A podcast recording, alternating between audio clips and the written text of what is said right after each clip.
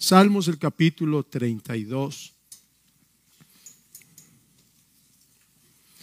Dice eh, del 1 al 8, Bienaventurado aquel cuya transgresión ha sido perdonada y cubierto su pecado. Bienaventurado el hombre a quien Jehová no culpa de iniquidad y en cuyo espíritu no hay engaño. Mientras callé, se envejecieron mis huesos en mi gemir todo el día. Porque de día y de noche se agravó sobre mí tu mano, se volvió mi verdor en sequedades de verano. Mi pecado te declaré y no encubrí mi iniquidad. Y dije, confesaré mis transgresiones a Jehová, y tú perdonaste la maldad de mi pecado. Por esto orará a ti todo santo en el tiempo en que puedas ser hallado. Ciertamente en la inundación de muchas aguas no llegarán estas a él. Tú eres mi refugio, me guardarás de la angustia con cánticos de liberación me rodearás. Te haré entender y te enseñaré el camino en que debes andar. Sobre ti, sobre ti, dice el Señor, fijaré mis ojos. No leemos el 9 porque dice que no seas como el caballo, pero ya dejémoslo así. Sí, ahí está el 9, pero dejémoslo hasta ahí mejor esta noche. Siéntense, hermanos, gracias a Dios y le pedimos al Señor que nos bendiga con su palabra, que nos hable esta noche a la mente, al corazón y a la voluntad. Agradeciendo o agradeciendo la consistencia de Dios, agradeciendo la consistencia de Dios. Consistencia es esa cualidad de lo que es estable, de lo que es coherente, de lo que no desaparece fácilmente. Eso, entre otras cosas, es la consistencia, estabilidad, coherencia. De cierta manera que resiste, que, que, que permanece. Hermanos, y la consistencia de Dios nos da la confianza de que podemos contar con Él en todo momento. La Biblia compara al Señor a una roca, la roca de la salvación. Es decir, que se, se le reconoce a Dios esa característica especial de ser estable, una roca firme que no cambia por el tiempo o las circunstancias. Él es la roca eterna. Y hay un canto, roca eterna, verdadero y fiel. Tú prometes cumplir tu palabra. Entonces, esa consistencia de Dios, la Biblia dice que Él es el mismo siempre, el mismo ayer, hoy y por los siglos. Esa consistencia es la que nos hace confiar en Él plenamente, con toda seguridad, en todo momento, que Él no nos va a fallar. Este Salmo 32 comienza con una afirmación teológica y práctica. Y esta afirmación nos habla de lo que constituye la felicidad verdadera, cuál es el verdadero sentido de la felicidad del ser humano. La gente bienaventurada y dichosa es la que ha sido perdonada. Y ese gran sentido de perdón divino le hace actuar sin engaños en la vida. No describe el salmo aquí a una persona perfecta, sino a la que reconoce su condición precaria y espera la misericordia de Dios. Y al recibirla, disfruta de esa misericordia. De tal manera que el Salmo describe a la gente que disfruta la vida con sus desafíos y sus posibilidades. En los versos 6 al 8, por ejemplo, estos versos nos eh, muestran tres ideas importantes para la vida. La primera es que debemos allegarnos a Dios en el momento adecuado. Por esto orará a ti todo santo en el tiempo adecuado, en el tiempo que puedas ser hallado. En el tiempo que puedas ser hallado. Para que las crisis, para que las dificultades de, de la existencia humana, descritas figuradamente aquí en el Salmo como aquellas inundaciones de muchas aguas, no nos ahoguen ni nos destruyen. Las crisis, las dificultades de la existencia humana. Claro que por ser humanos estamos expuestos a toda clase de circunstancias, de vivencias y de experiencias. Como cantábamos ahora, hay días tristes, momentos de dolor, pero en lo bueno y en lo malo Él me ha de ayudar. Esa es, esa es la realidad de la existencia del ser humano. Pero en medio de esa situación, de esa naturaleza vulnerable del ser humano, podemos acercarnos a Dios. Y si lo hacemos con confianza en el momento que necesitamos de Él, entonces podremos hallarlo. La segunda verdad que se describe aquí es que la oración afirma la esperanza y la seguridad que se fundamentan en Dios. La oración afirma la esperanza y la seguridad que se fundamentan en Dios. Y la tercera idea es que Dios nos guiará y nos cuidará en cualquier circunstancia de la vida. Te haré entender y te enseñaré el camino en que debes andar. Sobre ti fijaré mis ojos. Sobre ti fijaré mis ojos. A lo largo, a lo largo del diario vivir, toda persona experimenta las mismas situaciones que cualquier otra. Pero esas situaciones a veces nos hacen cambiar de ánimo o de propósito o de sentido, aún de actitud.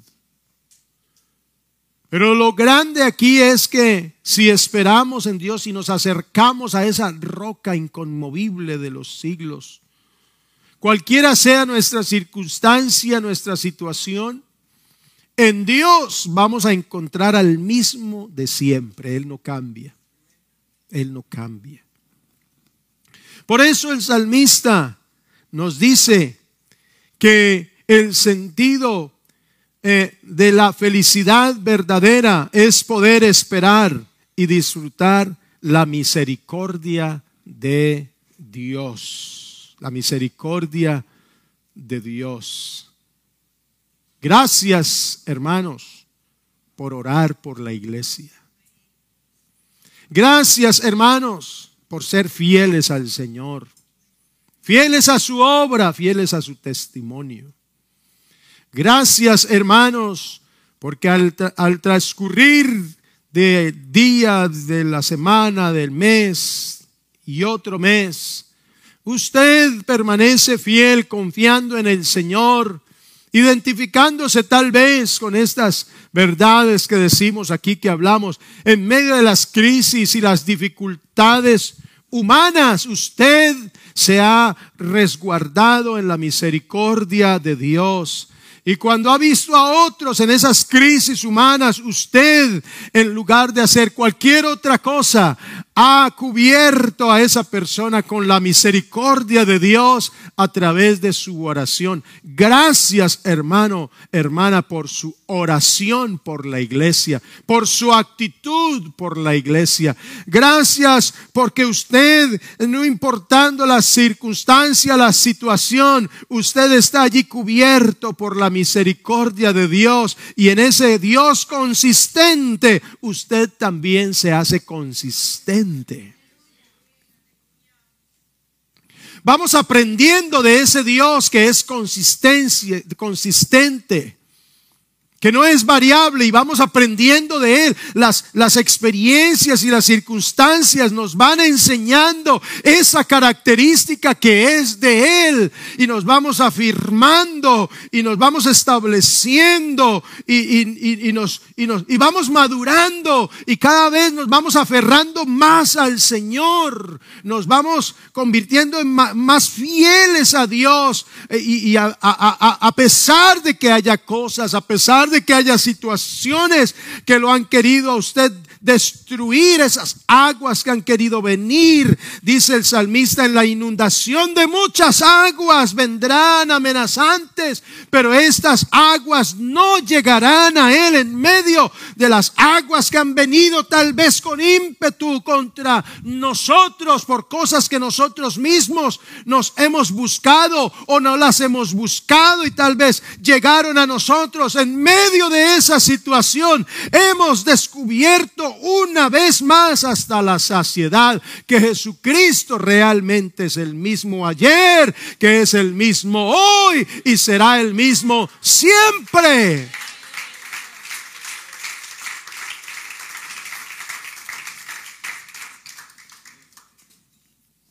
Debemos aprender de esa consistencia de Dios. Imagínese que Dios dejara de ser Dios porque no le alabáramos. Él sigue siendo Dios. El Señor Jesucristo sanó a diez leprosos y solo uno vino a darle gracias. Y Él siguió, el Señor siguió con su plan. ¿Dónde están? No eran diez, solo uno vino. Hmm, no sabemos, se fueron, se olvidaron, no sé. Solo uno vino, pero Él fue consistente en su plan. No importa yo sigo consistente en mi plan. Yo voy al Calvario y al Calvario llegó y allí en el Calvario demostró su propósito y por el gozo puesto delante de él sufrió el oprobio. Menospreció todo el rechazo porque tenía esa, esa consistencia de su plan. Entonces, este salmo, aquí el salmista yo encuentro, por lo menos en mi lectura, encuentro cómo es que el salmista describe su experiencia con Dios, resaltando el hecho de poder depositar su confianza en el Señor siempre. Yo encuentro tres tiempos, los tres tiempos, los encuentro aquí en este salmo del 1 al, al verso 6 yo encuentro el pasado del salmista. En el verso 7 encuentro el presente y en el verso 8 encuentro el futuro del, del rey David. En cuanto a su pasado, habla de su experiencia con Dios, habla de su vivir delante de Dios, habla de lo que aprende delante de Dios, de lo que de lo que pudo haber callado y sufrido, pero al, al final, entonces él dice, bienaventurado aquel cuya transgresión ha sido perdonada. Cada situación y cada vivencia afectada por la intervención de la misericordia de Dios es lo que nos hace a nosotros ir a nuestro pasado. Es bueno a veces ir a nuestro pasado no para ponerlo como excusa de nuestras imposibilidades o para refugiarnos y victimizarnos, no. Es bueno es a veces ir a nuestro pasado porque en nuestro pasado vemos toda clase de vivencias, de circunstancias y vemos nuestra nuestra nuestra vida humana con todas todos sus asuntos, todos sus factores, pero en medio de eso vemos cómo Dios ha intervenido con su misericordia y nos ha ayudado y nos ha sustentado. vemos lo que Dios ha hecho en nuestra vida, cómo nos ha salvado y nos ha restaurado. Y por eso el salmista dice, bienaventurado, qué dichoso es aquel que ha sido afectado por la misericordia de Dios misericordia de Dios. El apóstol Pablo da un vistazo a su pasado. El gran apóstol Pablo gira un momento para ver a su pasado, no para otra cosa, sino para resaltar el amor y la gracia de Dios.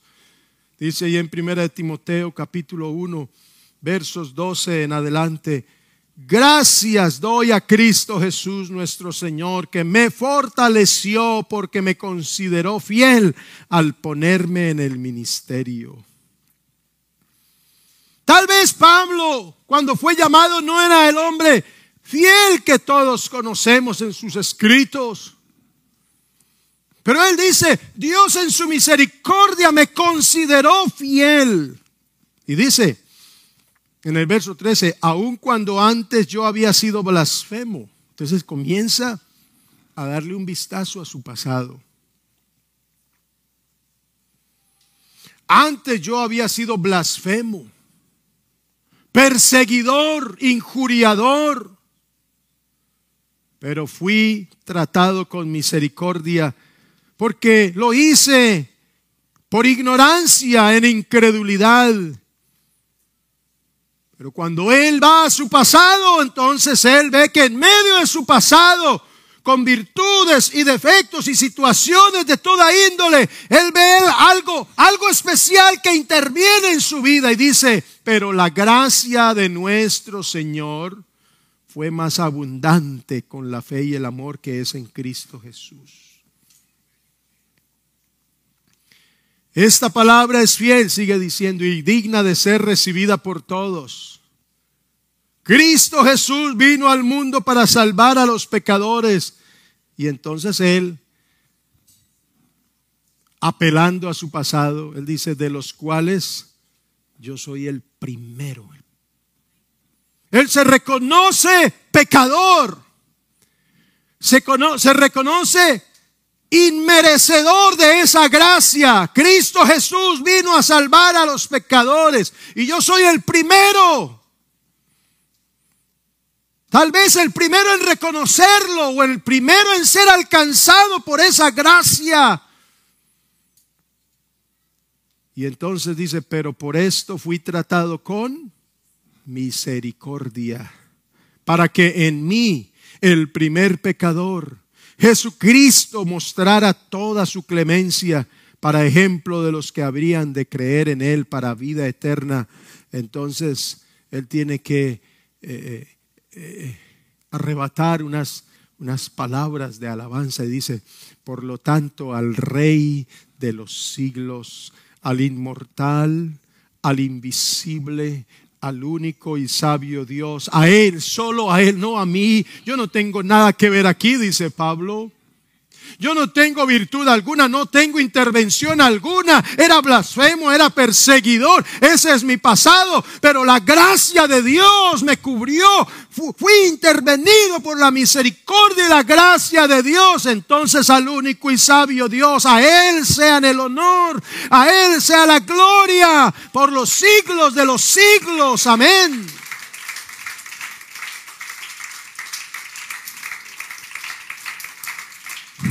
Pienso que una buena razón para ser agradecidos es remitirnos a lo que Dios hizo por nosotros, quienes éramos antes de conocer al Señor. Porque a veces nos vamos llenando de cosas y nos vamos llenando de situaciones y nos, y nos vamos llenando de tal vez de, de, adornos y colgandejos y medallas y medallas y medallas y cuando no nos dan una la reclamamos y por qué no me dieron medalla, no falta el que dijo por qué no me escribieron algo a mí, por qué se regalaron entre ellos, por qué no esto, no falta el que hay por ahí como como que bueno y yo qué y yo qué y cuándo a mí, cuándo a mí, hermano, pero es que la verdad es que Pablo dice, no hay virtud en mí, lo que soy lo soy por la gracia de Dios. Cuando nos acordamos de lo que éramos antes de conocer al Señor. Se nos bajan los humos. Se nos desinfla el globo. Porque tenemos que decir como Pablo me tuvo por fiel me fortaleció. Y entonces al inmortal, al invisible, al único y sabio Dios le decimos, toda gloria es para ti, toda honra, todo honor, hermano. Hay que ser agradecido. No simplemente dar gracias. Yo decía el sábado en la oración, una cosa es dar gracias y otra cosa es ser agradecido. Y a veces damos gracias sin ser agradecidos. Es una mera formalidad. Gracias Señor, gracias por la comida. Pero no somos agradecidos. Estamos exigiendo y pidiéndole más al Señor y pidiéndole más al Señor. No hay un reconocimiento de que lo que hemos recibido realmente es algo que no merecíamos. Y les decía ahora, en vez de ser agradecidos, nos volvemos de pronto exigentes. Pero, pero al ver el pasado tenemos que decir, bienaventurado aquel cuya transgresión ha sido perdonada y cubierto su pecado. Qué bueno que el Señor nos perdonó los pecados.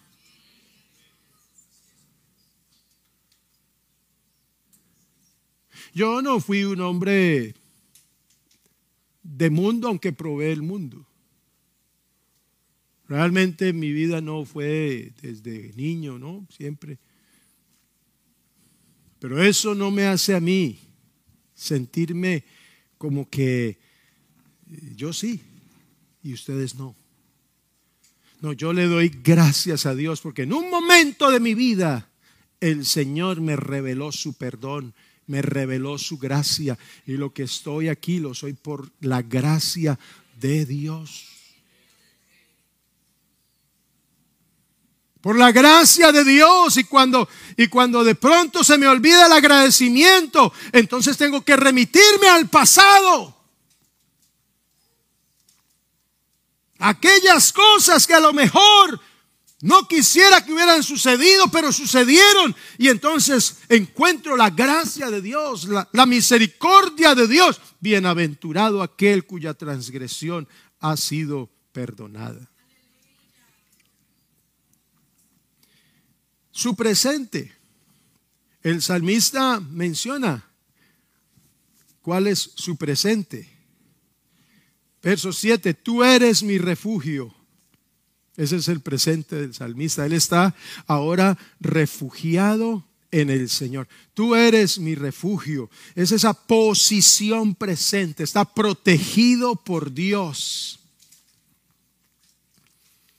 Y ahí en el verso 6 se hace referencia a esas fuerzas, circunstancias amenazantes de las que hablaba ahora esa imagen tan fuerte que utiliza el salmista ciertamente en la inundación de muchas aguas. Esa es la imagen figurativa que tiene el salmista para traernos a nuestra mente la situación de, los, de, los, de las circunstancias amenazantes. ¿Cuántas cosas no vinieron amenazando a su vida, a su hogar este año, a su familia, a su economía, a su salud? Como aguas torrentosas, con ímpetu que vienen y golpean con ímpetu la casa, con ímpetu golpean la fe. ¿Cuántas cosas durante este año tal vez no vinieron? Y, pensamos en esa imagen de, de, una cantidad de aguas que van pasando con fuerza y van arrasando con todo lo que encuentran en esa inundación. Todo lo que encuentran a su paso lo van llevando. ¿Ha visto esas imágenes? Todo lo que encuentra esa borrasca va llevando, llega ese tsunami y arrastra con todo, no perdona, todo lo que va, lo encuentra a su paso, lo devora con su fuerza. Y el salmista dice, aunque en la inundación de muchas aguas, es esa imagen tan fuerte, tan vívida que nos presenta para, para hacer qué? Para que reconozcamos que el poder de Dios es más fuerte que cualquier inundación, que cualquier problema, aunque se venga un tsunami arrasando, un tsunami de tentaciones, de problemas y situaciones. Entonces dice, con todo esas aguas no llegarán a Él.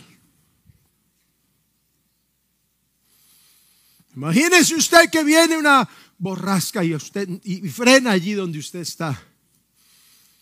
Seguramente, claro, ha habido circunstancias amenazantes. Sí, yo he sentido circunstancias amenazantes. Las he vivido, las he visto. He sentido la fuerza de las aguas que en algún momento vienen y quieren cubrirme, pero le doy gracias a Dios por su oración. Le doy gracias a Dios por su compañía a través de la oración por mí, por mi familia, por los líderes, por los hermanos. Tal vez usted vio a alguien durante este año por allí afligido, angustiado, como, como, que, como que se lo llevaban las corrientes de estas aguas impetuosas. Pero usted comenzó a orar por esa persona, comenzó a orar por esa hermana, comenzó a orar por, no comenzó a señalar y a decirlo, sino a orar y a orar y a orar y a protegerlo con la misericordia de Dios. Esas aguas vinieron amenazantes, pero no llegaron a él, no llegaron a ella. Aquí estamos en esta noche por la gracia de Dios.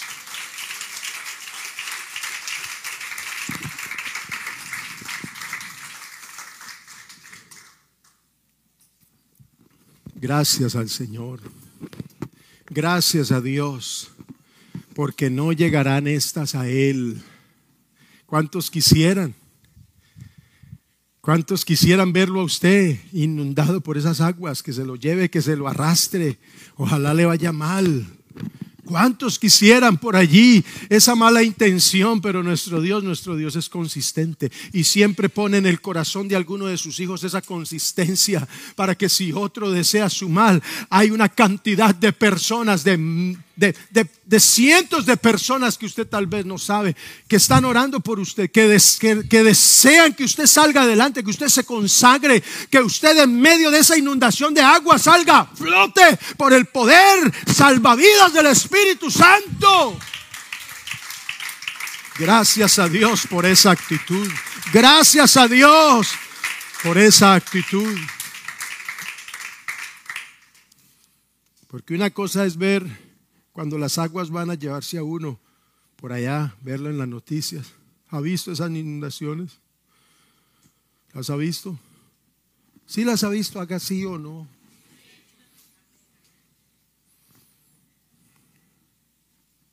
Eso. Y usted dice, uy, pobrecitos. Pero una cosa es cuando usted ve que llega otro. Y otra cuando usted ve que vienen hacia usted. Es diferente. Es diferente. Es diferente. Y una cosa es cuando usted ve que a otro le, le, lanzan el salvavidas y otra cosa es cuando se lo lanzan a usted.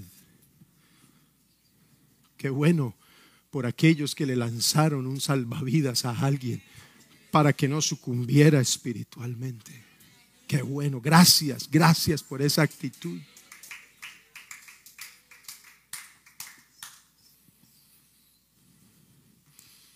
De los que se olvidaron de ese dedo señalador y lo, lo, cerraron, gracias. Y en vez de señalar, levantaron sus manos. Gracias. Gracias porque dice, por eso orará a ti todo santo en el tiempo en que puedas ser hallado. ¿No ha sentido usted el momento en como que no haya Dios? Como el que está allí, busco a mi amado y no lo encuentro y va a los guardas de la ciudad, ¿dónde está mi amado? No lo encuentro, ¿has visto a mi amado? No, no está. Y busca y busca y usted como que no haya a Dios y ora y ora como que no siente ni frío, hermano, no siente nada. ¿No se ha sentido usted así tal vez? O,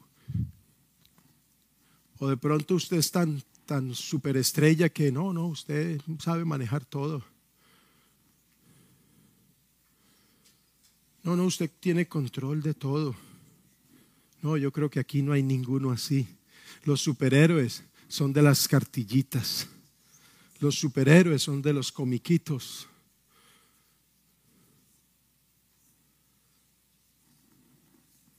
Pero gracias a Dios por su misericordia. Porque aunque hay momentos en que parece que el Señor se alejara, se escondiera, me buscarás y me hallarás, porque me buscarás de todo corazón. De todo corazón. Hermano, situaciones que usted no conoce, que usted no sabe, usted ve la gente, pero usted no sabe las situaciones de hermanos y hermanas. Usted no sabe, hermano, usted no sabe. Que uno tiene que oír, recibir y, orar y quedarse así sin poder hacer algo porque está uno limitado también, no solamente situaciones personales, situaciones a, mí mismo, sino las situaciones de algún hogar, de alguna pareja, de algún hermano, alguna hermana que, que, se siente de X o Y manera y le hablan a uno. Usted no sabe, hermano, no sabe la condición.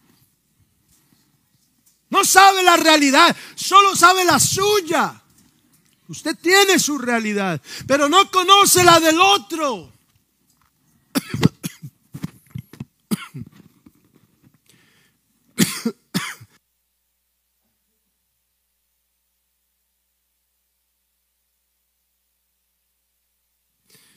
Pero dice el salmista, por eso orará a ti todo santo en el tiempo en que puedas ser hallado. Que si usted lo busca, lo encuentra. Y qué bueno pudiera uno decir todo lo que pasa alrededor de la semana con la gente. Qué bueno que uno pudiera Hermano, déjeme contar su testimonio, pero hay, hay cosas que no se pueden contar. Es el problema, que todo lo queremos saber. Todo lo queremos preguntar y saber por qué esto y por qué lo otro. Pero hay cosas que definitivamente no se pueden contar. Uno solamente se deleita en Dios porque en su misericordia ayudó al uno, ayudó al otro, levantó a este, levantó al otro, restauró allí, hizo un milagro allá. Dios está abriendo una puerta algo está haciendo Dios, pero uno no puede decirlo porque son situaciones tan personales, hermano, pero Dios está extendiendo diariamente, extiende el Señor su misericordia y ojalá no le toque el turno un día a usted. Porque es en esas circunstancias en que uno realmente comienza a ver de qué material está hecha mi fe. Pero me buscarás y me hallarás porque me buscarás de todo corazón. Gracias por esa palabra que usted le dice a uno. Gracias por ese gesto, ese apretón de manos sincero. Y cuando no se podía apretar la mano, recuerda el puñito. Y uno discierne en la mirada, aunque no hay la, sonrisa, discierne en la mirada porque está tapada la sonrisa, pero discierne en los ojos la sinceridad. Gracias por esa sinceridad, porque aunque uno no tenga que decirlo, usted no sabe las veces que Dios a usted lo ha usado para levantarme, para levantar al que está a su lado, para levantar a su familiar, qué sé yo, hermanos. Nuestro presente ahora, hermanos, es como el salmista dijo, mi refugio es el Señor. Gracias, gracias hermano por la comprensión. Gracias por esperar calladamente. Gracias por tratar de saber, pero usted más bien oró y oró, no solamente por el pastor, su hijo, su esposa, su otro hijo, sino por este líder, por esta hermana. Veo a esta familia, ¿qué le pasa a aquel? El otro llora y ora y usted está allí humildemente orando. No necesito saber nada, solamente necesito orar para que la inundación de las aguas no se lleven a esa alma, no la inunden no la ahoguen.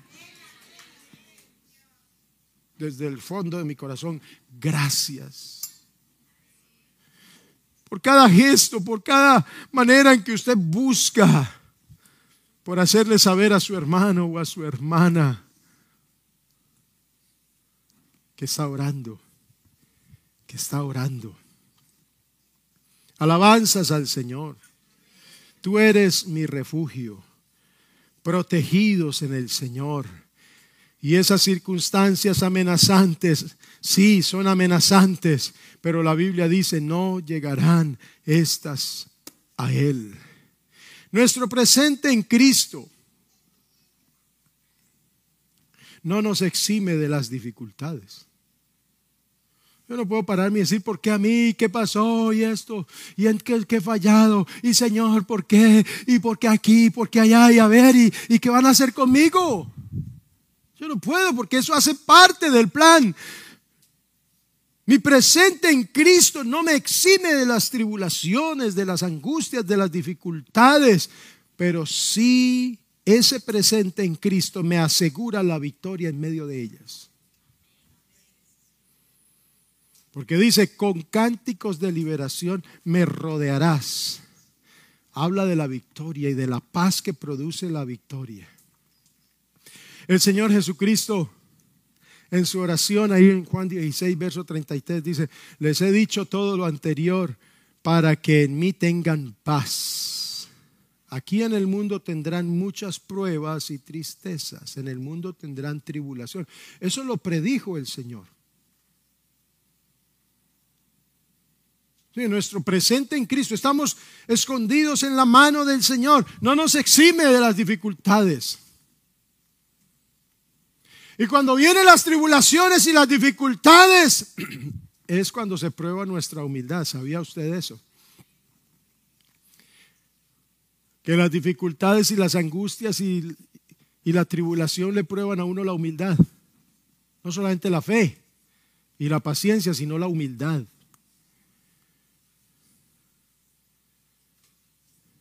La humildad.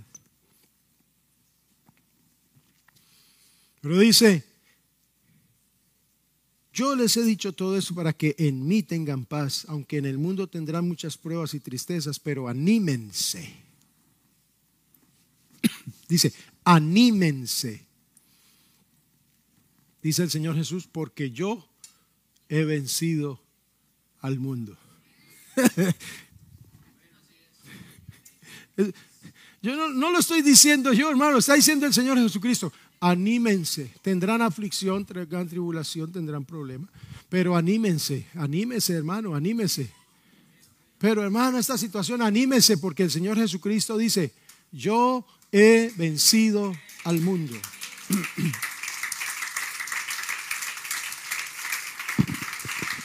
En otras palabras, si yo he vencido al mundo, tú también vencerás. Y el futuro. El salmista habla de su futuro. Cuando dice el, el verso 8, te haré entender, te haré entender y te enseñaré el camino en que debes andar. La nueva traducción viviente dice, te guiaré por el mejor sendero para tu vida.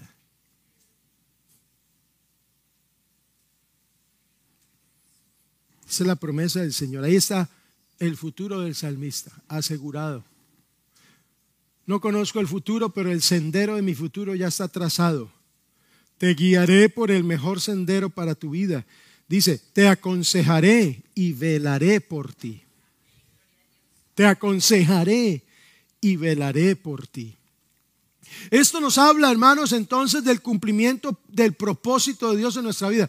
El propósito de Dios para nuestra vida ya está escrito, está dibujado, está trazado. Dios tiene un propósito. Solo resta que nosotros nos dejemos guiar por ese propósito. Quiere decir que todo lo que pasó atrás, lo que estoy viviendo ahora, se está sumando para el cumplimiento de ese futuro. Y después es que yo le voy a hallar razón a lo que sucedió atrás, lo que está sucediendo ahora. Es después que yo le voy a hallar razón a eso si yo me dejo guiar, te guiaré por el mejor sendero para tu vida, te aconsejaré y velaré por ti, el cumplimiento del propósito de Dios en nuestra vida. Mire lo que le dijo Dios a Israel, porque yo sé bien los planes que tengo para ustedes. Eso se lo dice el Señor a través a Israel a través de del profeta Jeremías, ahí en el capítulo 29 de Jeremías, verso 11. Porque yo sé muy bien los planes que tengo para ustedes. Dios no tiene sueños, Dios tiene planes y propósitos. Dios no sueña. Dios no sueña. bueno, es mi opinión. Yo no creo en los sueños de Dios. Yo creo en los, los planes y los propósitos de Dios. Es mi opinión personal, puede que no esté de acuerdo conmigo, tampoco necesito que esté de acuerdo conmigo, yo le estoy expresando algo aquí en voz alta. Y en otro tema, pues hablaremos de por qué no creo yo en los sueños. Es que un sueño es un sueño, es algo que puede que se realice, puede que no. Ay, ese es un sueño que nunca pude cumplir. Dios no, Dios no habla así. Ay, yo no, no nunca pude cumplir. No, Dios tiene planes, tiene propósitos y Dios realiza las cosas, porque Él llama las cosas que no son como si fueran. Él es eterno. Pero dice, yo sé muy bien los planes que tengo para ustedes, afirma el Señor. Planes de bienestar y no de calamidad, a fin de darles un futuro y una esperanza. Esos son los planes de Dios. A fin de darles un futuro, le dijo Dios a Israel en medio de la situación que vivía. Israel estaba en el cautiverio. Y además estaba en una actitud de rebeldía contra Dios. Y Dios les dice, yo sé los planes que tengo para ustedes. No estaban en su mejor momento ahí, no, estaban en cautiverio, estaban en el exilio, estaban olvidados de Dios. Su corazón se había endurecido contra Dios. Sin embargo, Él les dice, yo sé los planes que tengo para ustedes. Planes de bien y no de mal. Entonces, volviendo al 32, en el verso 7, el salmista dijo, tú eres mi refugio, me guardarás de la angustia, con cánticos de liberación me rodearás. Entonces él habla de los cánticos de liberación que lo rodearán. Dice, sería rodeado con cánticos de victoria. Esa palabra rodear significa rodear o extender en todos los lados simultáneamente, como envolver como envolver, cubrirlo a usted, envolverlo. Cánticos de liberación, cánticos de victoria. Llegará un momento, después de la amenaza, llegará un momento en que usted será envuelto, usted será rodeado por la victoria en el nombre del Señor Jesús. Me rodearás con cánticos de, de victoria. El Salmo 139, verso 5 dice el salmista, detrás y delante me rodeaste y sobre mí pusiste tu mano. Y el Salmo 5, versos 11 y 12 dice, pero alégrense todos los que en ti confían. Den voces de júbilo para siempre, porque tú los defiendes. En ti se regocijen los que aman tu nombre porque tú, oh Jehová, bendecirás al justo. Ahí está la clave, hermano, para que usted sea rodeado con cánticos de victoria. Sea justo y Dios hará justicia por usted. Sea justo y el Señor exhibirá la justicia suya como la luz del mediodía. Porque tú, oh Jehová, bendecirás al justo como con un escudo. Lo rodearás de tu favor. Lo rodearás. Ya no hay amenaza. Ya no hay circunstancia. Usted está rodeado de favor y de victoria de parte del Señor. Pero en Cristo, esa, esa era la realidad del salmista, hermano. Y esto es bonito y es una realidad. Claro, el Señor nos rodea. Claro que sí.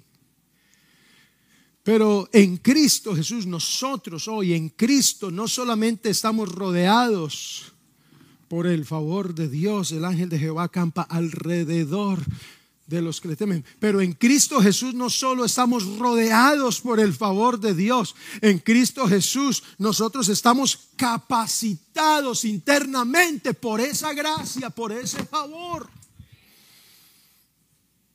Por eso Pablo pudo decir, doy gracias a mi Dios que me fortaleció y me tuvo por fiel.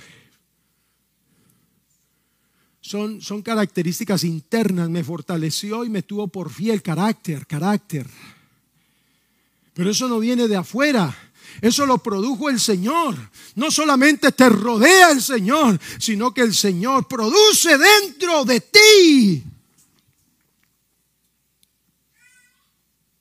Él produce dentro de ti. Por eso el gozo del cristiano no está en las cosas externas solamente. Hay cosas externas que nos producen gozo y esperanza. Pero el cristiano sabe que hay algo que produce dentro de él, dentro de él una fuerza, un gozo y una esperanza. Adentro la capacitación, la suministración del Espíritu, del poder de Cristo. Es Cristo en vosotros la esperanza de gloria.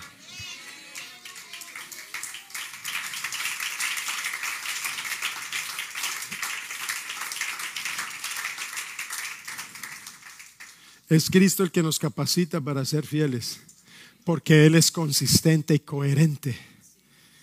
Y en Gálatas 3:27 dice, porque todos ustedes los que han sido bautizados en Cristo están revestidos de Cristo. Entonces esa palabra revestido se entiende como ser envuelto en una cubierta.